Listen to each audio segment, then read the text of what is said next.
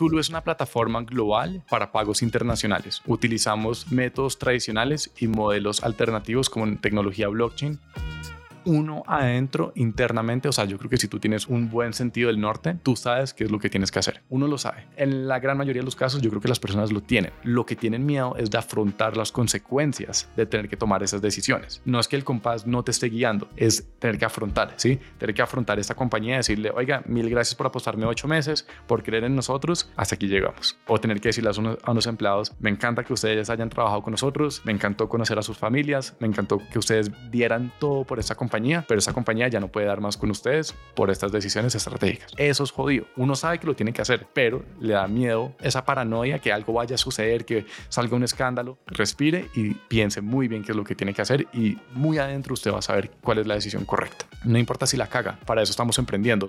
En el episodio de hoy aprenderás la importancia de las pequeñas acciones y de cómo se conectan en un plan mayor en el futuro. Esteban Villegas nos enseña a construir el ecosistema emprendedor desde la transparencia. Hoy, como cofundador y CEO de Zulu, una plataforma global para pagos internacionales apalancada en la tecnología blockchain. Este desafiante llega para enseñarnos acerca de la transformación de una startup desde su etapa inicial, regulación del universo blockchain y la importancia de aprender de los fracasos. Antes de empezar este episodio, hoy tú puedes ser parte de la comunidad de Soy Startup Latam. Eso significa unirse a la misión de impactar a un millón de emprendedores en nuestra región. Ya en el formulario que vas a encontrar en la descripción de este episodio y ten acceso a nuestros eventos, newsletters y contenido exclusivo. Inscríbete y haz parte de la comunidad más grande de startups de Latam. Te esperamos.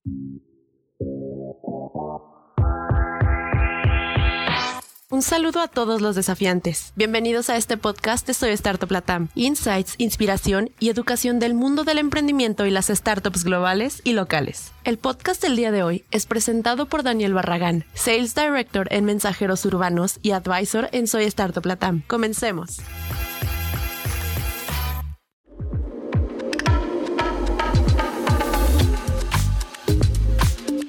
Hola a todos y bienvenidos a un nuevo episodio de Desafiantes, el podcast traído a ustedes por Soy Startup Plata, en donde estamos en la misión de impactar un millón de emprendedores con insights, inspiración y educación del mundo del emprendimiento. Si disfrutan este podcast, recuerden suscribirse y dejarnos una calificación de 5 estrellas en Spotify o en su player favorito. El desafiante que nos acompaña hoy es Esteban Villegas, cofundador de Zulu. Esteban es un emprendedor que pasó por compañías como UBS, el banco suizo centrado en la administración de grandes patrimonios, tanto personales como corporativos, y dando el salto al mundo de las startups iniciando en el área de producto en 30, la compañía de rápido crecimiento que está digitalizando las tiendas de barrio en la TAM. Zulu es una empresa colombiana que facilita las transferencias internacionales para empresas y personas, apalancada en la tecnología blockchain y que actualmente opera en más de 15 países. Así que sin más preámbulos, bienvenido Esteban. Pues Daniel, todos los oyentes, muchas gracias por tenerme en este espacio tan emocionante y pues bueno, feliz de contar la historia y echar todos los cuentos interesantes. Listo, buenísimo, bienvenido. Me gustaría preguntarte, ¿quién es Esteban Villegas? Siempre me he caracterizado como un emprendedor. Creo que toda mi familia, desde mi mamá, mi papá, mis abuelos, hermanos, todos han emprendido. Entonces creo que eso ha sido como algo fundamental en mi vida. Siempre soñé con emprender, tener mi propio negocio sin saber qué era. Y creo que algo muy común entre los emprendedores colombianos es que vendíamos dulces en los colegios. Entonces creo que siempre había como una pasión fuerte por, por los negocios y creo que eso resulta no tanto por el interés de generar dinero o sí, lucrarse, no, es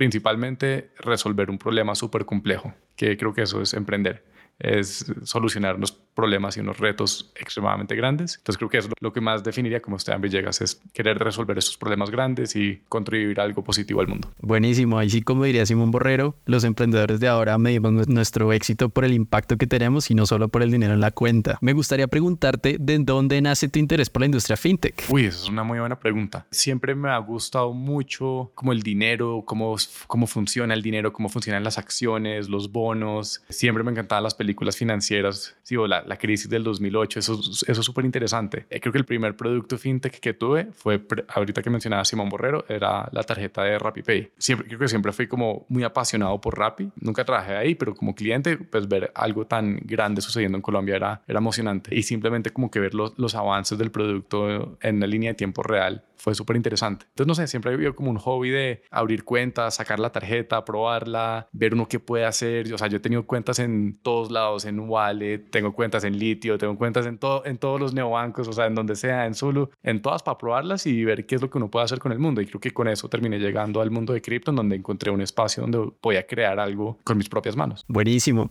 Y para darle un poquito de contexto a todas las personas en Latinoamérica que nos están escuchando, ¿qué es la tecnología blockchain y qué oportunidades tú ves para Latinoamérica eh, con estas nuevas tecnologías? En este momento, cuando estamos grabando el podcast, el blockchain no es el tema más sexy. Antes era el tema más sexy, ahorita es inteligencia artificial. Sin embargo, los casos de uso siguen existiendo y siguen estando ahí. O sea, si algo solo se han desarrollado más, entonces no creo que se hayan perdido. Y en Latinoamérica específicamente, en lo que eh, empezamos en Zulu y lo que creamos fue ayudar a las personas que necesitan hacer pagos transfronterizos y con eso empezó Zulu. Nosotros dijimos, a ver, el promedio global de pagos internacionales en costos es 6 a 7%. Eso es la comisión, o sea, eso es como un impuesto de mover tu dinero del 6 al 7%. Y habían llegado millones de venezolanos a Colombia y ellos son los que menos soluciones tienen. Son los que más jodidos están, no tienen oportunidades, no tienen patrimonio, no tienen activos, no tienen nada y ahora les van a cobrar 7% por enviar dinero a casa y eso no se me hacía muy justo. Entonces dije, voy a crear una solución que ataque ese problema y de pronto Zulu no es esa solución exacta hoy. Uno lo puede seguir utilizando de esa forma totalmente gratuita, sin problema, pero nos, ahorita nos enfocamos en empresas que también tienen ese costo. Si los migrantes lo tienen, uno creería, ah, las empresas ya lo tienen resuelto, pero no, las empresas también, si uno no es Ecopetrol, si uno no son de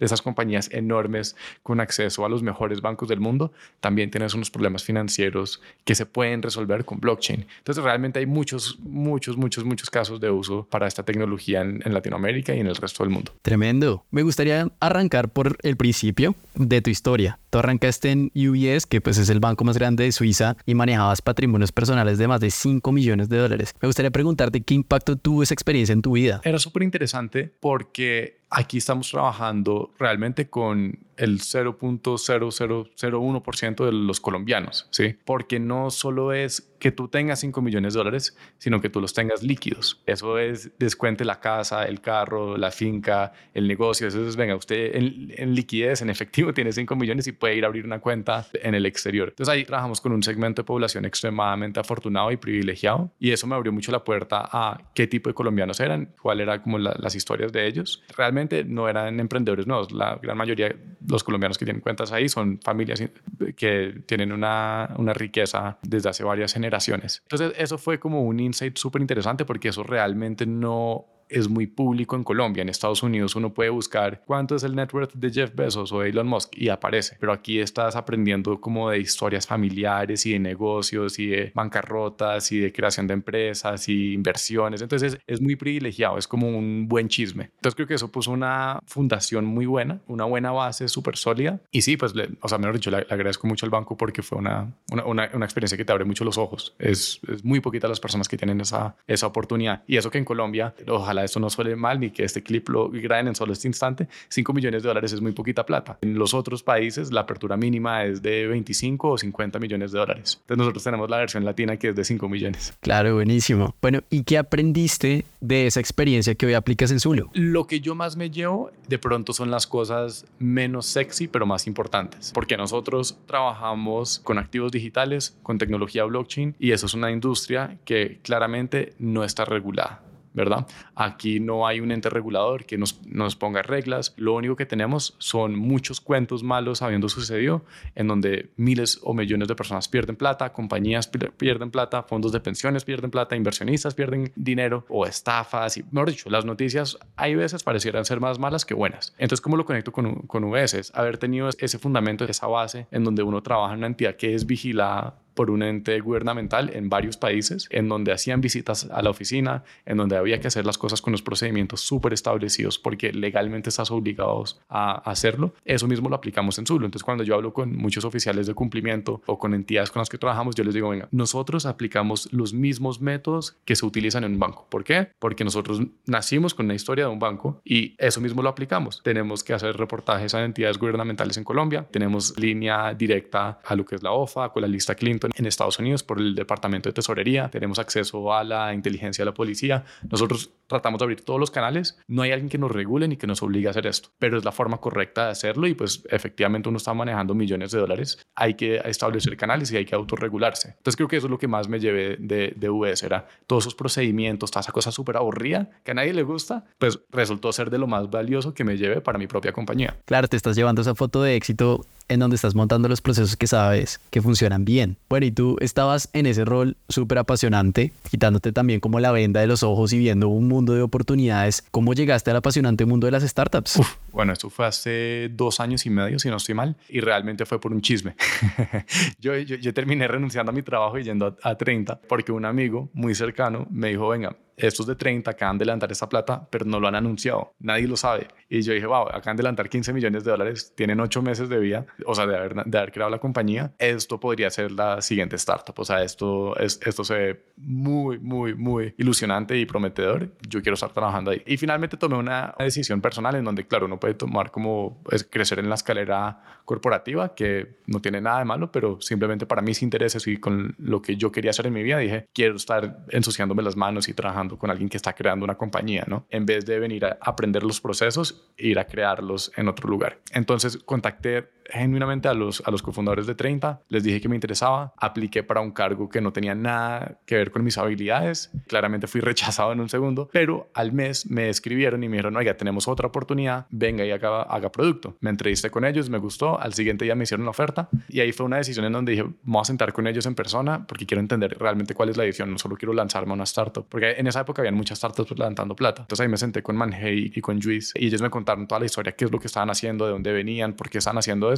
y dije, ok, esta historia me inspira suficiente para querer soltar como algo de comodidad y quererme meter y aprender de estos grandes líderes, ¿no? Entonces eso es un poquito la historia de cómo me cambié de compañías y pues fue netamente de una posición de comodidad, o sea, podía con mi salario, con mis ahorros, con la estabilidad económica que, que, tenía, meterme a una compañía que fácilmente podía haber fracasado o que, sí, mejor dicho, cualquier cosa, todos los riesgos existen en una startup. Entonces dije, pues esto es una oportunidad muy buena, tomémosla. Ahí empecé como el empleado 20 o 25 de 30 y después cuando terminé saliendo, pues ya eran 300 o 400 empleados. Entonces literalmente vi el crecimiento de la compañía, no solo en términos de empleados, sino en creación de nuevas verticales. Y digamos en mi vertical, cuando empezamos teníamos creo que 20 mil usuarios y otra vez a los seis meses ya teníamos 600 mil usuarios. Entonces creo que ese, crecimiento exponencial fue como una, una parte crítica que después yo, yo me llevé para Azul. Yo creo que estás tocando un tema súper importante y es el tema del propósito. O sea, finalmente los mejores talentos tienen la capacidad de escoger en dónde quieren trabajar y no necesariamente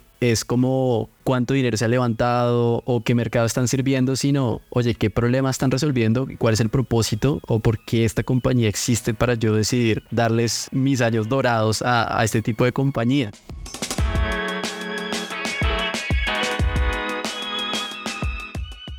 Ahí me, me asalta una duda y es, tú venías de administrar pues estos portafolios enormes. ¿Qué te llamó la atención de producto? En producto realmente yo no sabía muy bien qué estaba haciendo. Para mí no era la típica metodología Scrum o, ágil. O sea, yo no, la verdad, no sabía muy bien qué era eso hasta que empecé. Simplemente el título era producto analista y yo dije, pues hagámosle. O sea, no, o sea, vamos a meternos en la vertical. Por lo menos sabía que no me iban a poner a hacer contabilidad, no tenía que escribir código. Era, iba, iba a ser lo chévere de una startup. Solo haga de todo y pues haga que el producto funcione, ¿no? Después sí me tocó aprender un par de cositas, pero realmente creo que mi experiencia en 30 no era tanto de producto, sino era más de, de ir a ejecutar cosas. No siempre exitosas, o sea, hubo muchos fracasos, pero mucho se centraba en investigación de usuarios, porque eso era una parte súper importante. Entonces yo me la pasaba hablando con fácilmente unos 15 a 25 clientes diariamente y entender sus necesidades. Y después eso yo lo conecté con VS, porque yo dije, en 30, eh, la vertical que yo trabajaba era 30 Shop, que era como una versión de un Shopify, de un e-commerce para tenderos de barrio. Pueden crear su link de, su tienda online y pueden vender naranjas, gaseosas, electrónicos, libros, lo que, lo que quieran, ¿no? Y entonces lo que empecé a entender es que en VS están estas personas supremamente ricas con todas las eh, herramientas, con todo lo que ellos quieran tener a su disposición. Y después están las personas más necesitadas, que son básicamente la, la base de la pirámide, que no tienen esas herramientas. Entonces, Suru es prácticamente como una, una intersección de, de estas dos.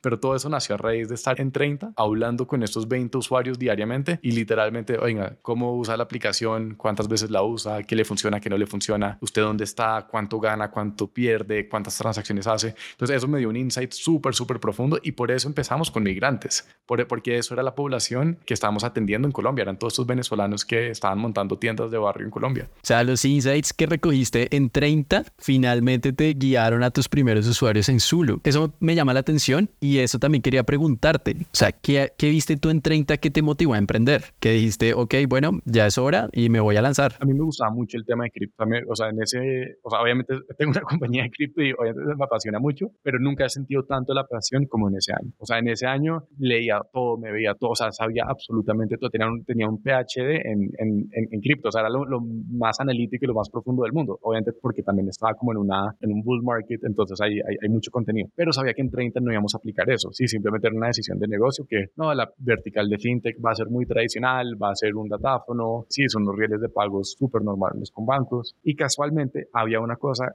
que justo estaba pensando que la semana pasada y era, yo entrevistaba a estos 20 usuarios eh, al día.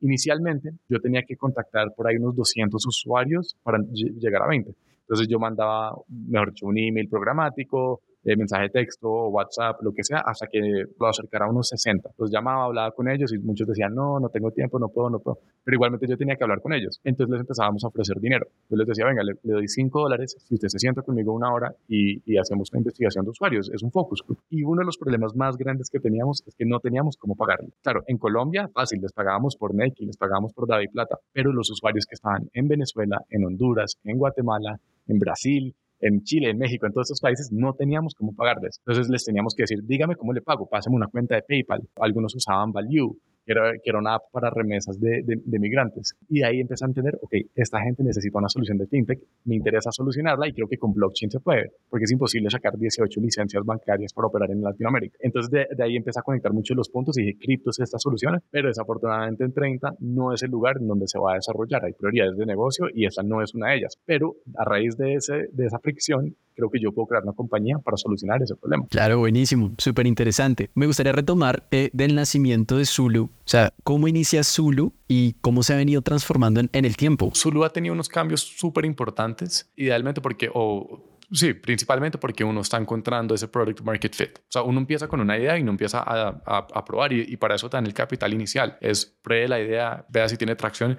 y por muchos meses, muchas veces, o sea, comparado a lo que tenemos hoy, la tracción era insignificante. O sea, de pronto en ese momento uno decía, wow, alguien metió 10 mil dólares a la aplicación, wow, alguien hizo cinco transacciones en una semana, eso es increíble. Ahora, en, comparación, uno dice, eso, no, no era mucho. Pero esos cambios han sido súper fundamentales porque puedes probar tu hipótesis y muchas veces te vas a cascar contra una pared en donde, oiga, no, usted está siendo muy terco, no tiene la razón, la vida le está demostrando que está yendo por el camino equivocado. Entonces, la, primera idea con la que nosotros empezamos era, pues, precisamente remesas Colombia-Venezuela. Y la idea era, lo podemos hacer mejor, lo podemos hacer con una mejor tecnología, podemos tener una mejor estrategia de marketing. Lanzamos súper rápido y la atracción fue decente, fue interesante, pero después uno empieza a enterarse de todos los problemas de fraude. Bueno, eso existen mil barreras para como entrar exitosamente sin tener que quemar dinero, porque obviamente obviamente uno puede tener fraude y si uno quema dinero lo puede cubrir y ya, pero pues eso no es la, la situación actual en la que estamos en la economía. Y el segundo, dijimos, bueno, vamos a abrir este mecanismo de dólares para cualquier latino. Esta cuenta novedosa en dólares digitales,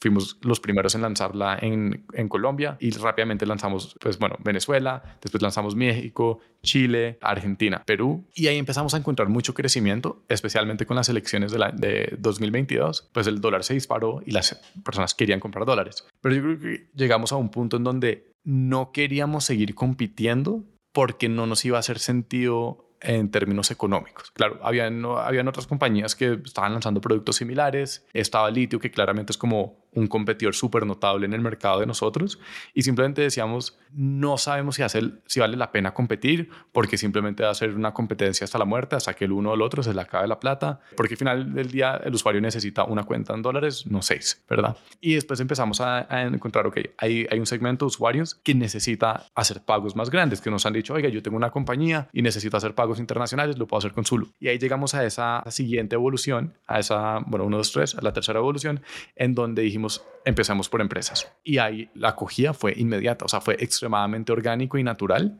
y las compañías empezaron a confiar mucho en Zulu. Obviamente hubo muchos problemas, muchas barreras de entrada, pero igualmente lo resolvimos y hoy en día agradezco mucho haber empezado de esa forma. De pronto uno podría decir es, es más chévere si Zulu simplemente hubiera empezado con esta idea desde un comienzo, pero uno no sabe. Durante ese año en donde empezamos a crear la compañía, montamos mucha infraestructura tecnológica, montamos mucha infraestructura financiera y mucha infraestructura legal que posiblemente hubiera sido muy difícil hacer con empresas al comienzo. De pronto, si hubiéramos empezado por empresas, nos hubieran autorrechazado inmediatamente porque éramos demasiado malos y no, preparados. Entonces, de, pronto esa evolución fue necesaria para llegar a lo, a lo, que tenemos hoy. No digo que hoy estamos en el éxito. Obviamente nos está yendo súper bien, pero pues todavía esto es una compañía de una etapa muy temprana. Posiblemente en cinco años puedo decir, no, la compañía ahora está en otro punto y enfocado en otra vaina, pero era necesario trabajar con empresas para llegar ahí. Entonces, es, son como reflexiones que son bonitas y, y, y, son parte de la vida y son parte de la evolución de un negocio. Ya me quedo con varias cosas porque tú tocaste un tema súper importante y es, ¿realmente vale la pena competir y vale la pena quedarme en este mercado? O más bien, voy a escuchar a mis usuarios y darle la vuelta y a enfocarme tal vez en un mercado B2B en donde pues voy a encontrar un océano que tiene un espacio interesante para mí.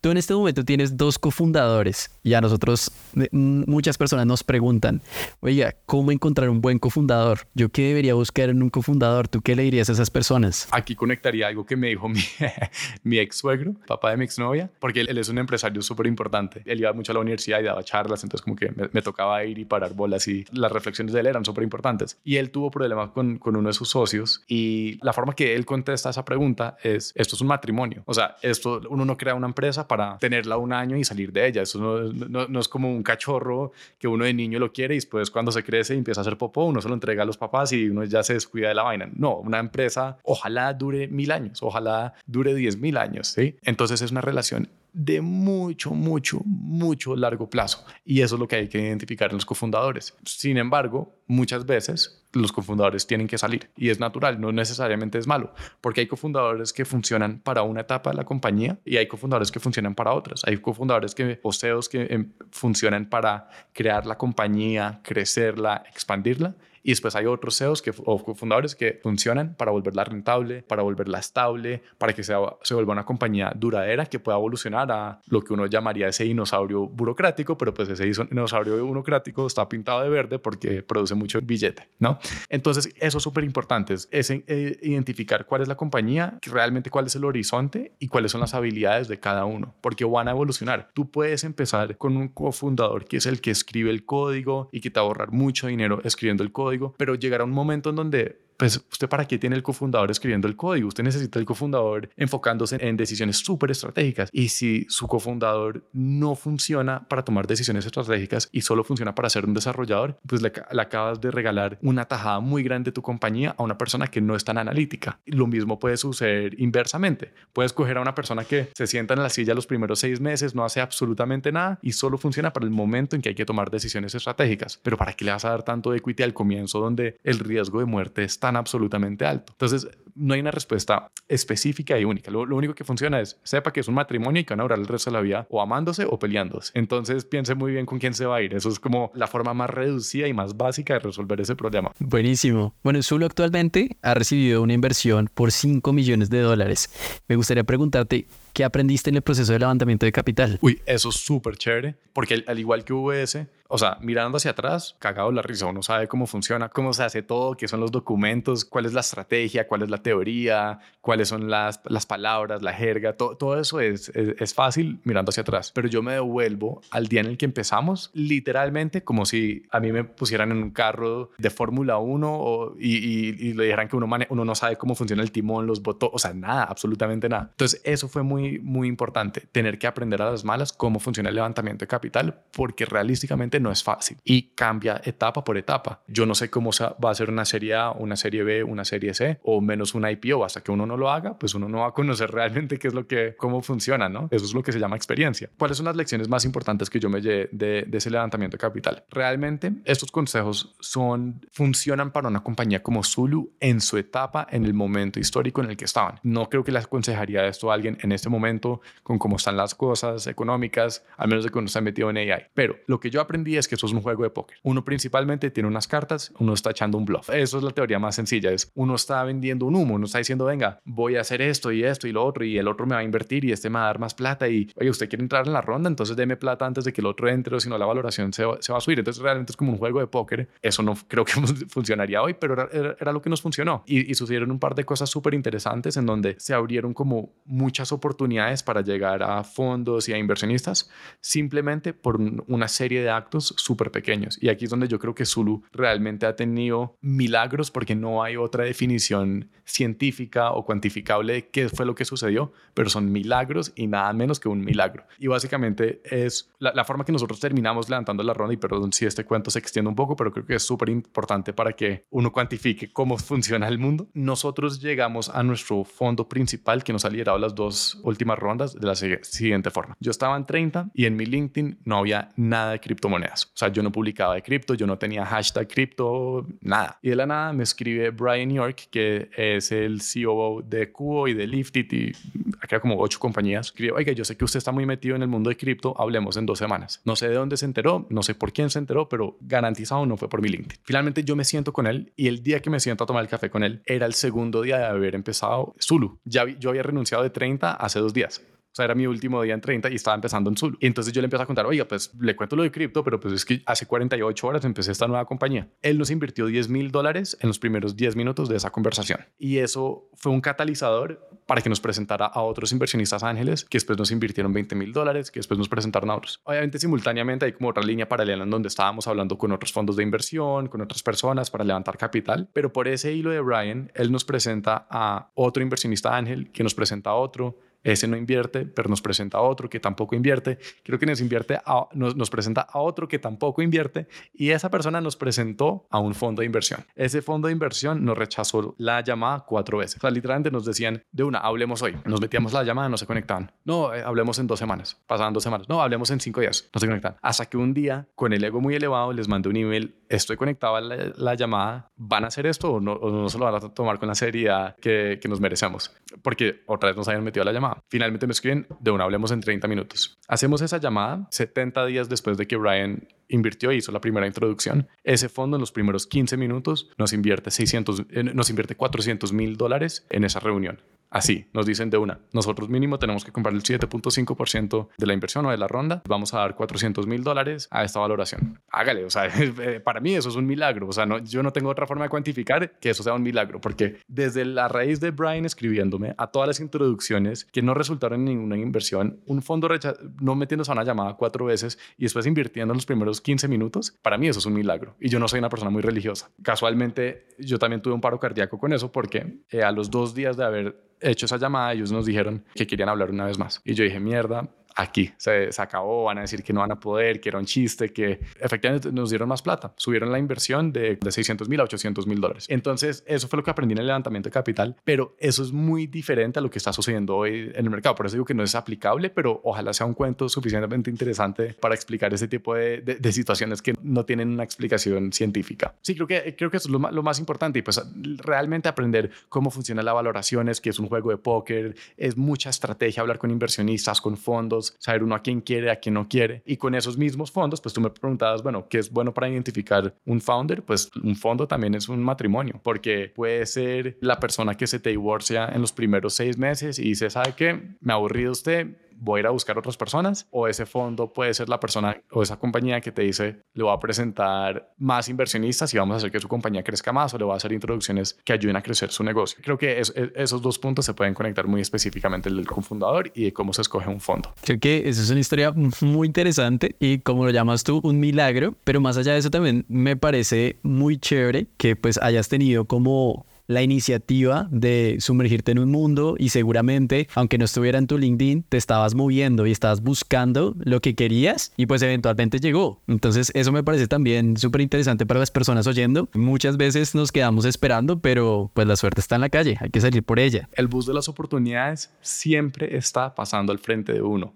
Uno de pronto no tiene las gafas puestas y no lo está viendo, pero ese bus está al frente de uno y es 100% responsabilidad de uno montarse a ese bus y tomar la oportunidad. Puedes tomar la que de pronto no es la más grande, puede ser la mediana, la pequeña, pero ese bus está pasando y a mí me han pasado cosas en donde yo necesito contactar a alguien les escribo un tweet conectando a la persona y me, contestan el mensaje y eso me lleva a una serie de eventos. Entonces, ese uso de oportunidades está pasando. Simplemente lo aprovecho y va a suceder. O sea, muchas veces no va a suceder, pero las veces que sí sucede es muy, muy, muy gratificante. Creo que ese es un gran insight para todos escuchando. Quiero aprovechar este entretiempo para invitarte a impulsar la región con nosotros. Llena el formulario de inscripción y ten acceso a eventos presenciales en tu ciudad, eventos virtuales con desafiantes de las startups más impactantes de la región y a nuestro newsletter con contenido exclusivo. Hoy tú puedes ser parte de nuestra comunidad. El link que te va a llevar a unirte lo encuentras en la descripción de este episodio. Me gustaría también preguntarte, ¿cuál tú crees que ha sido el principal reto que has enfrentado en Zulu? El reto más difícil, yo creo que al, comienzo era despedir personas y personas cercanas. O sea, no creo que esto suene mal, pero pues uno se acostumbra a algo que es tan negativo, porque al final del día uno pues uno entiende que son decisiones de negocio y que hay cosas que tienen que suceder sí o sí para el bien general de un organismo, pero es, eso costaba mucho en su momento cuando teníamos que despedir personas o porque pensábamos que algo grave iba a pasar y que el cripto y toda la vaina, o simplemente cambio de negocio, ¿no? Y eso también es una parte súper compleja y saber decir, ¿sabe qué? Voy a cambiar este modelo de negocio y me voy a ir para el otro lado. Un momento súper difícil fue, nosotros íbamos a lanzar una tarjeta débito en dólares digitales, técnicamente una tarjeta de crédito. Ya habíamos trabajado seis, ocho meses con los emisores, los procesadores, con las franquicias y firmé el contrato con la franquicia. Era un contrato de 2 millones de dólares en beneficios, en donde ellos nos dan realmente como 200 mil dólares. Era un producto súper, súper atractivo. Y tener que después mencionar y, y decirles, tenemos que cambiar el modelo de negocio y ese contrato ya no es válido, no lo vamos a poder ejecutar y perdón que los hice perder tanto tiempo y que ustedes le hayan creído a esta compañía y que pues sí, que nos hayan presentado a tantas personas, porque realmente estas son instituciones financieras que te cierran la puerta. Es muy fácil para un banco decir, ah, cripto, chao, no, ni, ni, ni, ni, se acerquen a la cuadra, o sea, no queremos, no queremos verlos. Pero hay otra serie de compañías financieras que dicen, ok, en cripto si hay algo interesante, queremos trabajar con ustedes. Y entonces tener que decirle a uno de esos jugadores, ya no vamos a jugar con usted, eso es muy jodido porque esa gente le apostó a uno y le dedicó recursos y no sé, seguramente calcularon sus bonos anuales y sus KPIs, sus, sus pipeline con que uno iba a, hacer un lanzamiento exitoso. Esa parte fue súper compleja. Y tercero, pues tú al comienzo mencionábamos que éramos tres cofundadores y eso, eso es cierto, pero es muy público que uno, uno de esos cofundadores salió hace seis, siete meses de una forma muy, muy positiva, pero eso fue una decisión extremadamente compleja. No sé si sea bueno hablarlo tanto en público, pero eso yo creo que es de las decisiones extremadamente difíciles porque al final del día es un amigo muy cercano, seguimos hablando muy frecuentemente hoy en día, pero tener que decirle a un gran amigo, ya no puedes trabajar en una compañía que tú creaste, eso es jodido, eso es muy jodido. Y creo que nunca hemos tenido tantos nervios en llegar a una decisión y pues obviamente hacerla de una forma que no se vuelva Facebook 2.0, ¿no? Pero afortunadamente pues esa cercanía también ayudó a que él entendiera que esto era algo necesario y pues él también afortunadamente yo creo que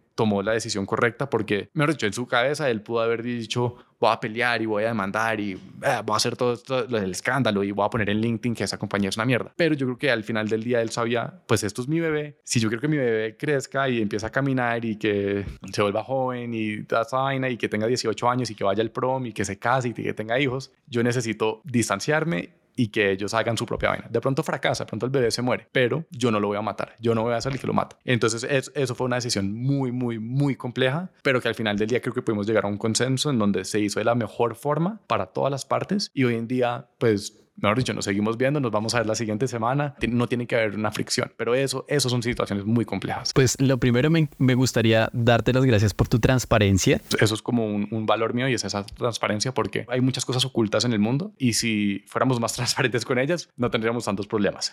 Podríamos ahorrarnos mucho dinero, mucho tiempo, muchos problemas si fuéramos más transparentes con cómo funcionan las cosas. Entonces yo, yo no lo hago por hablar mal de una persona, ni mucho menos de un amigo, es realmente porque esas situaciones pueden pasar y a mí me hubiera gustado que alguien me dijera, venga, así es como pasó y eso es lo que usted tiene que hacer y esto es cómo funciona en este tipo de situaciones. Es como terminar con una novia. Nadie lo quiere hacer y uno le pregunta a los papás, oye, ¿cómo termino con la novia? ¿O me van a terminar? ¿Qué hago? Sí, ¿cómo manejo la tusa? Es, es, es, con ese ánimo. ¿Qué consejo tú le darías a un emprendedor que en este momento está teniendo que tomar esas decisiones difíciles y que tiene que tener esas conversaciones incómodas? ¿Qué recomendaciones tú le darías para afrontar eso? Uno adentro, internamente, o sea, yo creo que si tú tienes un buen sentido del norte, tú sabes qué es lo que tienes que hacer. Uno lo sabe. O sea, mejor dicho, uno se pone a leer un libro libro y de pronto te usan las primeras 20 páginas, pero a la 25, 30 dices, ah, está como aburrido, pues lo abandonas. Sí, uno sabe, uno sabe para qué me va a leer las 300 páginas del libro si, la, si el libro está bueno. O la película en cine, el trailer se ve increíble, toda la vaina, uno empieza a ver la película, nada, sabe que va a cerrar los ojos y me quedo dormido y ya. Uno sabe genuinamente que es lo que uno no tiene que estar así con los ojos abiertos ni forzándose a leer el libro. El compás de uno sabe qué es lo que hay que hacer. Eso es en lo que yo creo. Hay habrá personas que no tienen ese compás, pero en la gran mayoría de los casos yo creo que las personas lo tienen. Lo que tienen miedo es de afrontar las consecuencias de tener que tomar esas decisiones. No es que el compás no te esté guiando, es tener que afrontar, ¿sí? Tener que afrontar esta compañía y decirle, oiga, mil gracias por apostarme ocho meses, por creer en nosotros, hasta aquí llegamos. O tener que decirle a unos, a unos empleados, me encanta que ustedes hayan trabajado con nosotros, me encantó conocer a sus familias, me encantó que ustedes dieran todo por esa compañía, pero esa compañía ya no puede dar más con ustedes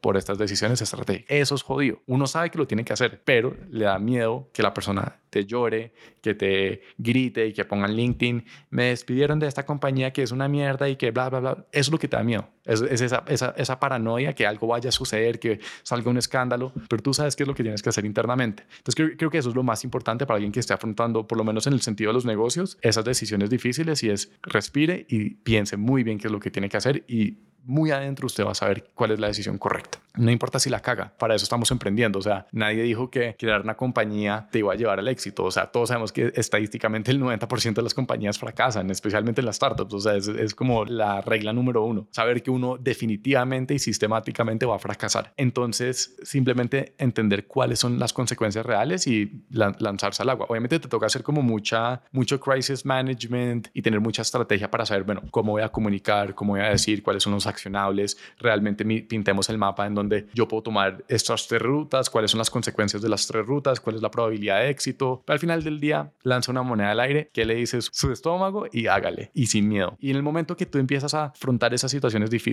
va a ser menos difícil en el futuro afrontar decisiones difíciles. Cada vez va a ser más fácil, más intuitivo hacerlo. Pero si tú te escondes, no tomas la decisión y solo dejas que la decisión crezca, pues tú no vas a ser el que toma la decisión. La decisión se va a tomar por ella misma. ¿sí? Es, eso es lo que pasa. O, tú la tomas o la decisión se toma eh, por, por, cuenta propia. Entonces es mejor afrontarlo, extremadamente difícil, pero al final de cuentas es lo, es lo mejor que puedes hacer. Yo estoy muy alineado contigo. En ventas nosotros hablamos mucho de cuando empiezas a recibir disparos en la piel, la piel se te empieza a engrosar y te conviertes como en una especie de, de animal con una piel de rinoceronte muy fuerte que pues cada vez esos balazos te duelen menos. Y no es que realmente duelan menos, sino que te estás volviendo una persona mucho más fuerte. Y creo que eso está muy ligado a lo que tú nos estás compartiendo y de verdad muchas gracias por, tu transparencia. Es como la primera tusa. La primera tusa duele mucho, mucho, mucho, mucho. La segunda no tanto y la tercera menos, y la cuarta un poquito menos, y la quinta un poquito menos, y la sexta un poquito menos, infinitamente. No, no que uno tiene que tener 18 matrimonios o 18 noviazgos, pero es realmente eso. Es como la primera vez que estás entusado, estás vuelto mierda. Eso es la primera vez que tienes que tomar una decisión extremadamente compleja. Pero la segunda vas a tener ese piel de rinoceronte, decir, esto es lo que hay que hacer. Y en la tercera es como si le pusieran un blindaje 5 a ese rinoceronte. Vas a ir creciendo exponencialmente. Sí, de acuerdo, de acuerdo. Cambiándote un poquito de tema, me gustaría preguntarte, ¿tú qué opinas del tema de la regulación del mundo cripto en Latinoamérica? Perfecto, un punto súper importante. Como bien lo mencionaba, la regulación es extremadamente importante solo si se hace la forma correcta. Especialmente en Colombia hemos visto y en muchos países latinos hay muchos casos de regulación que se hace relativamente a tiempo, pero se hace de la forma equivocada. ¿Y qué es lo que hace? Absolutamente nada. Sí, pueden decir, regulamos el crowdfunding en Colombia. Ok, ¿cuál es el resultado de eso? Hay una plataforma de crowdfunding o creo que dos en Colombia, nada más. Entonces, la regulación de cripto se tiene que hacer de la forma correcta o si no, pues con quiénes, quiénes van a quedar con el negocio? Pues los mismos bancos. Mejor dicho, si Colombia o en Latinoamérica dijeran, vengan, vamos a ser súper sensibles, vamos a escribir regulación ya mismo. ¿Saben qué? Para proteger a los usuarios, los que pueden custodiar los activos digitales tienen que ser instituciones financieras. Acabas de acribillar y eliminar todo el ecosistema de cripto. Entonces, se tiene que hacer de una forma muy consciente y de una forma muy proactiva. Desafortunadamente, lo que tiende a pasar ahí es que no conozco muchos gobernantes ni políticos que sean muy proactivos. Entonces, lo que terminan haciendo es durmiendo en esta regulación y pues dejando una zona gris. ¿Y cuál es el caso más e, emblemático de esto? Uber. O sea, Uber no es cripto, Uber es la vaina más sencilla del mundo. Te metes a un carro, te maneja un tipo y te ya, o sea, mejor dicho, hoy en día eso es como tomar agua, o sea, es, es absolutamente normal que uno pueda alquilar un Uber y ir de punto A a punto B. Y tan sencillo como se ve hoy, no existe una regulación clara ni una regulación real sobre cómo se regulan estas plataformas. Entonces, eso es la realidad de lo, que sucede en Latinoamérica. Yo no creo que, bueno, ojalá, seguramente sí va a salir regulación cripto y ojalá salga pronto, pero no creo que se va a hacer de la forma más correcta ni de la forma más proactiva, porque las personas todavía están aprendiendo, la industria todavía es muy nueva y de otra vez hay demasiados escándalos, pero también es que si no se toman esas decisiones proactivas súper sencillas, solo están abriendo el paso a más fraude. Em, entonces, uno de los casos que a mí me gusta mucho es el de Japón. Si uno se mete en el mundo de cripto, uno se vuelve, creo que al 2011, se quiebra el primer exchange de criptomonedas que se llama Mt. Gox. Mt. Gox era como donde toda la gente tenía la plata, pues los nerdos que sabían de Bitcoin, ahí es donde la tenían guardadita. Y el exchange un día anuncia, oiga, nos, queda, nos hackearon, se robaron toda la plata. Y entonces demanda, demanda. Creo que pasó un par de veces más en Japón, que se quebraron exchanges. Y hoy en día eh, Japón tiene una regulación súper sencilla y clara y efectiva y es, si usted es un exchange, hay como estos parámetros muy básicos que usted tiene que seguir. Cuando se quebró FTX en noviembre del 2022, Japón es de los poquitos países que tenía los fondos de los usuarios totalmente disponibles para sus clientes. ¿Por qué? Porque tienen una regla súper pragmática. ¿Qué, ¿Qué es esa regla? No tiene que ser, mejor dicho, un diccionario de reglas de todas las condicionales del mundo y todos los escenarios. No, venga, escriba un proyecto de ley con cuatro puntos básicos donde usted obliga a que un exchange identifique a sus usuarios, tenga políticas AML, custodie en frío los activos y con eso usted ya hizo la mayoría, que los, la gran mayoría de los países del mundo y va a salvar a muchos usuarios. Pero creo que también los políticos y hay muchas vainas por detrás, pero creo que se, se afierran mucho a, no, es que solo podemos regular esto si tenemos todo medio y todas las reglas escritas. Pero por Dios, el derecho financiero no se escribió en un solo día, o sea, eso se demoró décadas y errores y ajustes para llegar a lo que hoy en día es un diccionario. Pero ellos no empezaron con un diccionario, empezaron con tres cositas y se fue expandiendo, expandiendo, expandiendo. Entonces, eso es lo que yo pienso un poquito como la, la regulación de cripto es, es muy necesaria, pero también me da miedo que si la hacen, la hacen de la forma equivocada y eso va a terminar perjudicando el sistema. Entonces, que si la hagan, háganla sencilla y después vayanle poniendo más capas. O sea, nadie, va, nadie está en contra de la regulación en cripto. Lo único que la, la gente le da miedo es que no la regulen y que nos sigan haciendo la vida imposible. Sí, de acuerdo. Yo estoy súper alineado contigo con que la tecnología va mucho más rápido que la regulación, pero la regulación tiende a proteger a los usuarios y, y pues regulando el mercado también hay reglas claras en donde puede aflorar muy bien la competencia, pero si se hace mal es un desastre y puede ser el fin de la industria. Ah, yo estuve en el Congreso en junio en, hablando ante la, la, la, la Comisión Sexta del Senado de la República y mi único punto como hacia el Banco de la República, hacia la superfinanciera, sociedades, ahí están todos los organismos y, y congresistas y yo les decía, vengan, Colombia es un país muy pobre, ¿por qué nos estamos enredando con una vaina tan sencilla? Y mi caso ejemplar es Singapur. Singapur en 1940 era un basurero en donde mataban marranos. Hoy en día Singapur, usted no se imagina que maten eh, marranos en Singapur. Usted lo que se imagina es que es donde están todos los billonarios y están, eh, está toda la infraestructura financiera y es el país más perfecto del mundo con algunas controversias, pero es un lugar muy, muy, muy bueno para el mundo. Y eso se logró a través de eh, en tres generaciones de una familia política en donde pusieron unas reglas y dijeron vamos a ser extremadamente competitivos. Entonces yo digo, ¿por qué Colombia nos tenemos que meter esa mentalidad de que somos el ombligo del mundo y que todo el mundo nos está mirando y que tenemos que ser los fancy que vamos a poner la super regulación. No, venga, si hacemos esto bien, podemos volver este país extremadamente rico. Si en Colombia metemos muchos más desarrolladores, si le enseñamos a la gente inglés, si creamos más industria de servicios, más que es eh, industria agrícola y tradicional, este país va a volver mucho más rico. Entonces yo no sé por qué los políticos les, da tanto miedo a eso. Es como, no sé, creo que, o por lo menos lo, vemos de formas distintas, pero para mí muy, es muy evidente que si volvemos Colombia un, país de servicios, nos vamos a volver más ricos. Son decisiones estratégicas como un país, pero desafortunadamente nos, nos, embolatamos con muchas vainas y pues creo que nos vamos a seguir quedando pobres porque no, no hemos podido tomar decisiones importantes de una forma rápida. Sí, yo creo que eso, eso es un tema muy complejo porque finalmente una sociedad se hace más rica cuando tenemos soluciones globales valoradas y en donde están fluyendo los dineros de afuera hacia Latinoamérica y pues eso nos hace más ricos y digamos que tenemos obviamente un problema de desigualdad, pero creo que a medida que la sociedad se hace más rica, ya el, segundo paso es resolver el tema de, bueno, ¿cómo hacemos para repartir esto? Pero estamos, estoy completamente alineado que estamos atascados todavía en la primera parte. Imagínate si lo, lo rico que podría ser Colombia si de una forma como rápida hubieran emitido regulación súper clara y pro plataformas de transporte. Si hace ocho años hubiéramos sacado regulación pro cripto, Colombia estaría repleto de exchanges de criptomonedas, de compañías de inversión, eh, de exchanges, de desarrolladores. Si ahorita se ponen con el escándalo de no, tenemos que regular la inteligencia artificial porque se va a volver súper malo y empiezan a, a decir, no, las compañías de AI en Colombia no pueden hacer nada porque es que vamos a regular esto y va a estar administrado por la Superintendencia de Inteligencia Artificial. Por Dios, pongamos unas reglas súper sensatas para que llegue OpenAI, Microsoft a invertir en Colombia y cree un nuevo tipo de empleos. Eso es lo que nos va a volver ricos en los siguientes 50 años, pero no lo hacemos. Sí, de acuerdo, de acuerdo. Me gustaría preguntarte, cambiando un poco de tema, ¿tienes alguna historia de éxito de alguno de tus usuarios de Zulu que quieras compartir con nosotros? Una historia de éxito de un usuario. O sea, es que hay, muchas, pero lo que me gustan más son las historias de los empleados. Bueno, si tenemos que hablar de usuarios, pues sí, le hemos ahorrado tiempo, dinero, eficiencia a muchos usuarios como que eso, es lo, eso, es lo, que está diseñado el producto. Tenemos una compañía en donde si ellos nos utilizan, nos siguen utilizando con la frecuencia que nos están utilizando, se van a ahorrar entre 1 y 2 millones de dólares al año en, em, en, cambios de divisa. Entonces, e, eso es súper chévere y profundaría en eso después, pero creo que lo más importante son unas historias de unos empleados en donde yo lo reconozco muy públicamente porque es impresionante lo que esas personas han logrado con tan poquito. Y específicamente estoy hablando de, de Gaby y de Sebas, que ellos son hermanos en Venezuela que viven en un pueblo, creo que es playero, como en una islita en donde no tenían internet, no tenían acceso a buenos computadores, o sea, literalmente pues como las historias malas de Venezuela, ¿no? En donde es falta de, sí, de riqueza. Nosotros llegamos a Gaby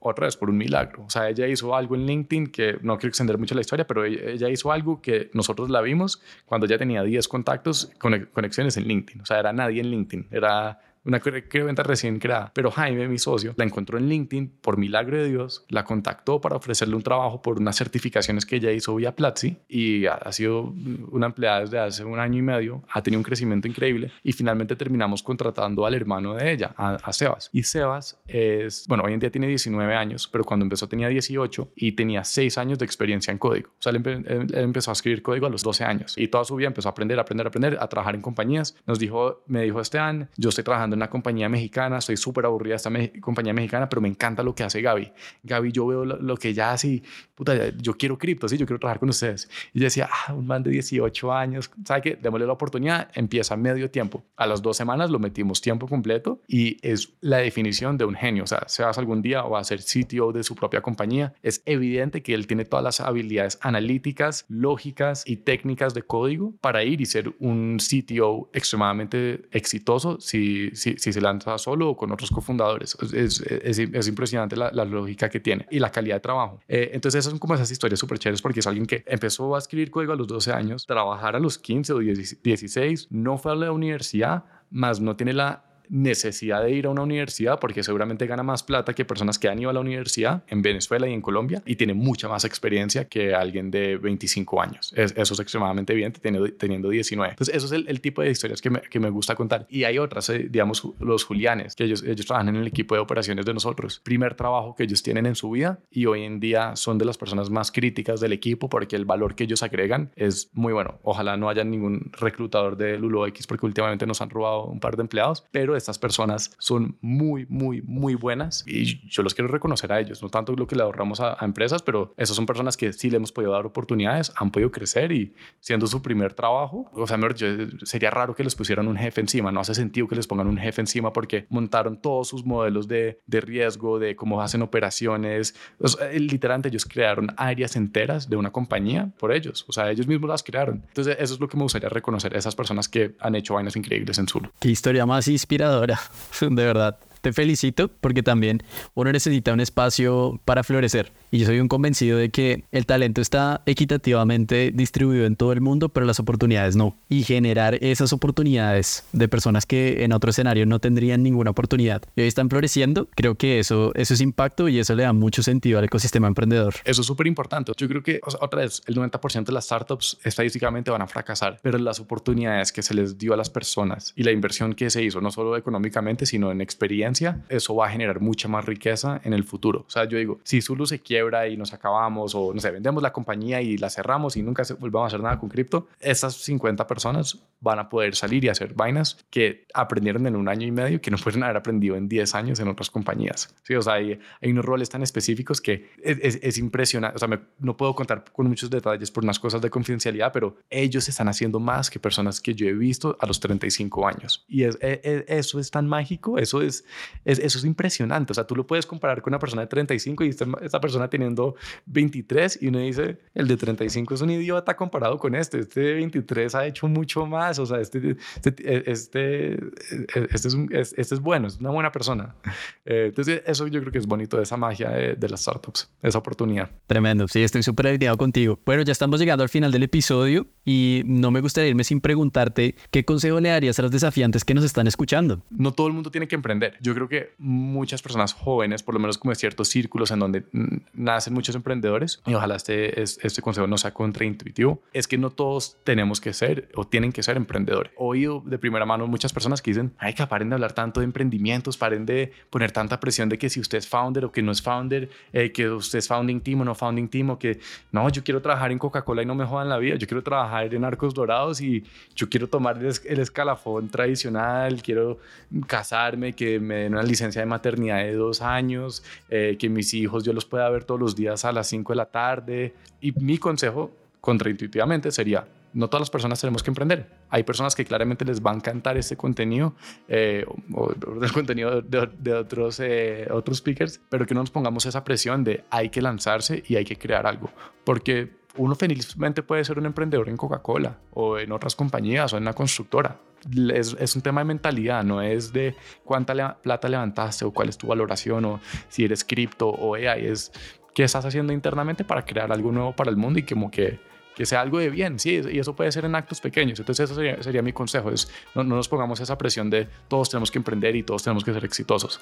Bueno, muchísimas gracias Esteban, me encantó compartir este espacio contigo y siempre bienvenido a cualquier futuro espacio en Soy Startup Latam. No, Dani, mil y mil gracias a ti y pues mil gracias a todos los oyentes y a todos los desafiantes. Hola, soy Esteban Villegas, CEO y cofundador de Zulu y los invito a escuchar Desafiantes, un podcast de Soy Startup Latam.